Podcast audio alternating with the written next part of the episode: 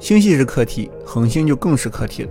宇宙中给予人类生命和行星生命的，就是能发光发热的恒星。有了恒星，才有了行星；有了行星，才有了生命的诞生。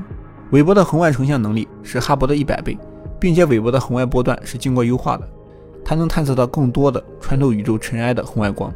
所以，韦伯望远镜的高敏红外成像有望直接观测恒星是如何诞生的。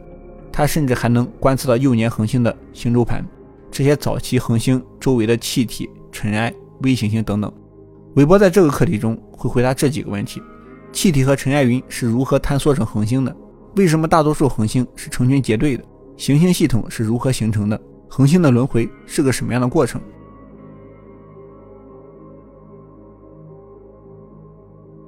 这是我比较期待的课题。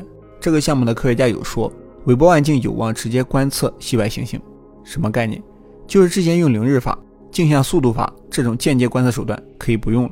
以后可以直接用韦伯观测系外行星，但是也需要借助背景恒星的光线。当背景恒星的光线穿过行星大气的时候，韦伯望远镜就可以捕捉到红外光谱。通过光谱分析，就能知道系外行星的大气中有什么了。虽然这事以前也干，但是韦伯的精度要更高，它能看得更多、更准。光谱分析在天文观测是个比较常用的手段，不同元素它都有一个固定的光谱，那通过收集到这些光谱再去分析。就能知道是什么元素。再举个不太恰当的例子，你三个室友今天去操场打球，出门前你看到他们仨刚好穿着红绿蓝三种颜色的衣服。假设你们学校今天不会再有三个人穿红绿蓝衣服一起出门，那当你去找他们的时候，你很远就能通过颜色来确定红绿蓝三兄弟就是你的室友。这个就是光谱分析，通过颜色来认人。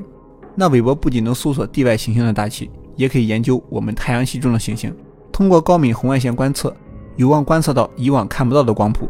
就比如项目中有提到，可能会重点研究火星大气，看看有没有生命物质曾经存在的证据。这个我们可以持续关注一下。火星的这个课题一直都很有意思。除此之外，小行星、彗星等等比较小的天体也在课题之内。好了，韦伯能干什么？会干什么？到这里我们就讲完了。它到底能给我们带来什么惊喜？还得让我们拭目以待。